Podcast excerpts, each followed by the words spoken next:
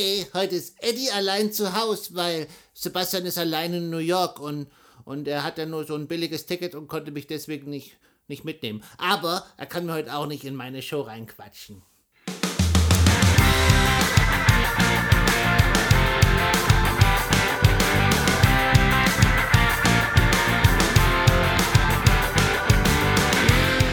In der heutigen Folge reden wir über 116 116 und warum Privates lieber privat und Geschäftliches lieber geschäftlich ist. Das ist der Infosec-Podcast ohne Sebastian, aber dafür mit Eddie dem Infosec-Freund!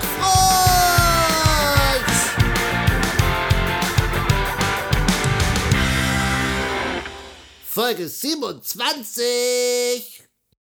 Hallo zusammen, ich habe es ja schon gesagt, ich bin heute alleine. Sebastian ist im Urlaub und ich kann euch ja schon mal was sagen. Heute ist der 20. März, weil das hat Sebastian letztes Mal äh, wieder vergessen zu sagen. 20. März. Ja, gut, dann fange ich gleich mal an mit dem, mit, dem, mit dem ersten Tweet. Und der lautet. Achtung, ich muss heute selber scrollen, weil ja, ist ja nicht da. Eddie sagt, private Sachen mit privater E-Mail-Adresse, du verwendest doch auch nicht das Firmenbriefpapier für deine privaten Angelegenheiten. Ja, wo soll ich anfangen? Das ist wieder so ein Tweet, in dem liegt die ganze Welt. Zunächst, geh erstmal davon aus, dass wenn du deine Dienst-E-Mail-Adresse verwendest, dass du nicht der Einzige bist, der darauf Zugriff hat. Das könnte zum Beispiel sein der IT-Techniker, dein Chef oder vielleicht dein Chef, der den IT-Techniker beauftragt hat. Ein anderes Problem sind aber zum Beispiel auch Weiterleitungsregelungen oder Urlaubsvertretungen. Das heißt, es könnte auch mal peinlich sein, dass wenn in deinem Urlaub irgendwo eine Mail kommt von irgendwie deinem ganz privaten Account, äh, dass es vielleicht unschön für dich ausgeht. Für deinen Arbeitgeber ist es übrigens auch nicht so ganz ideal, weil der kann auch nicht mehr einfach auf deine E-Mails zugreifen und wenn du mal die Firma verlässt, hast du auch ein Problem, weil dann ist ja diese E-Mail-Adresse immer noch mit der Firma verbunden. Die kannst du ja nicht mitnehmen. Außerdem ist ja auch nicht so, dass es einen Mangel an E-Mail-Adressen gibt. Also was hält dich davon ab, äh, dir selber eine E-Mail-Adresse, eine private E-Mail-Adresse zuzulegen, außer deine Faulheit? Und dann kommt noch dazu, du wirst es ja wahrscheinlich auch auf deinem privaten Gerät benutzen. Das heißt, es vermischen sich deine Kontakte, ähm, deine deine deine E-Mails und du hast nie wirklich Ruhe vor deiner Arbeit. Das ist auch nicht unbedingt schön. Und dann, jetzt kommt noch ein Tipp vom Infosec Frosch. Wir haben ja schon oft über Have I Been Pawned gesprochen, ja? Also da, wo man sehen kann, ähm, wo jetzt zum Beispiel bei irgendeinem Account mal dein Passwort verloren gegangen ist. Wenn du jetzt deinen Firmen-E-Mail-Account nimmst, dann kann einfach jemand nach diesem Account suchen und dann sich bisschen mit bisschen Mühe schauen, ob du vielleicht irgendwo, äh, ob irgendwo dein Passwort gebreached wurde von einem Account, wo vielleicht dein Chef gar nichts weiß. Und dann, wenn dann eine schlechte Passwort-Policy ist oder niemals das Passwort gewechselt wird, keine Zwei-Faktoren-Authentifizierung, kennst du ja schon alles, dann ist dein Account dran. Also nochmal, nie Passwort zweimal verwenden, Zwei-Faktoren-Authentifizierung da, wo es geht und trenn das Ganze. Privat ist privat und dienstlich ist dienstlich. Jo. Nächster Tweet. Und der lautet, Eddie sagt, das ist wohl der einzige Grund, ein iPhone 12 zu kaufen. Aber wer eins hat, sollte das Update bald machen, um schwächere Möglichkeiten des Entsperrens zu vermeiden. Also, es geht darum, dass man äh, das Handy ja normalerweise mit Face ID benutzt und wer es noch nicht mitbekommen hat, äh, aktuell oder wer keine Maske trägt, das geht nicht mit Maske. Und das ist, Problem ist dann, dass die sogenannte Fallback-Authentifizierung, das heißt, du fällst halt nicht mehr von der relativ sicheren oder von der ziemlich sicheren Face-ID zurück äh, in schlimmstenfalls deinen vierstelligen Zahlencode.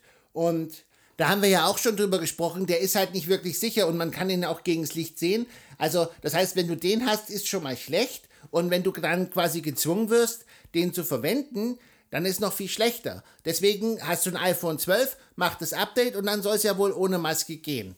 Äh, ich habe es noch nicht probiert, ich habe leider nur ein iPhone 11. Und für alle die, die genauso abend dran sind wie ich, den empfehle ich alphanumerischen Code oder zumindest den sechsstelligen Code und nicht nur den vierstelligen Code. Und wir hoffen auf Besserung, dass wir vielleicht irgendwann keine Maske mehr brauchen. Nächster Tweet.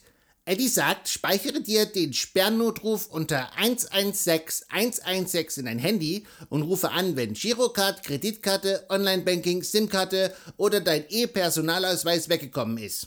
Ja, 116 116, gut zu merken, aber für alle, die, die sich nicht merken wollen, einfach einspeichern.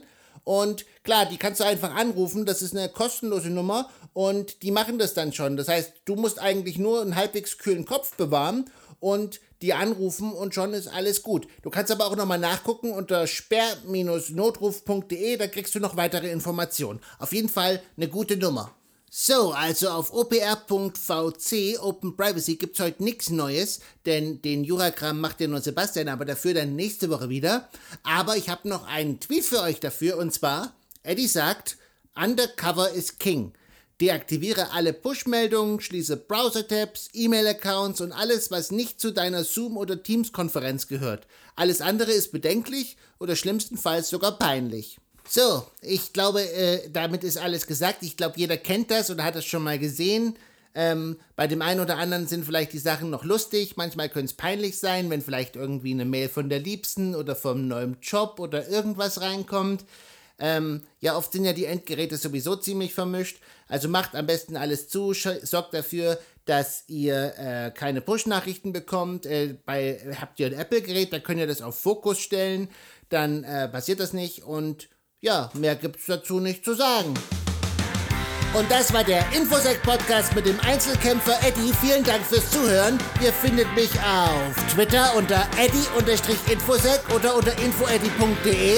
Wir hören uns nächste Woche. Bis dahin, tschüss und bleibt sicher!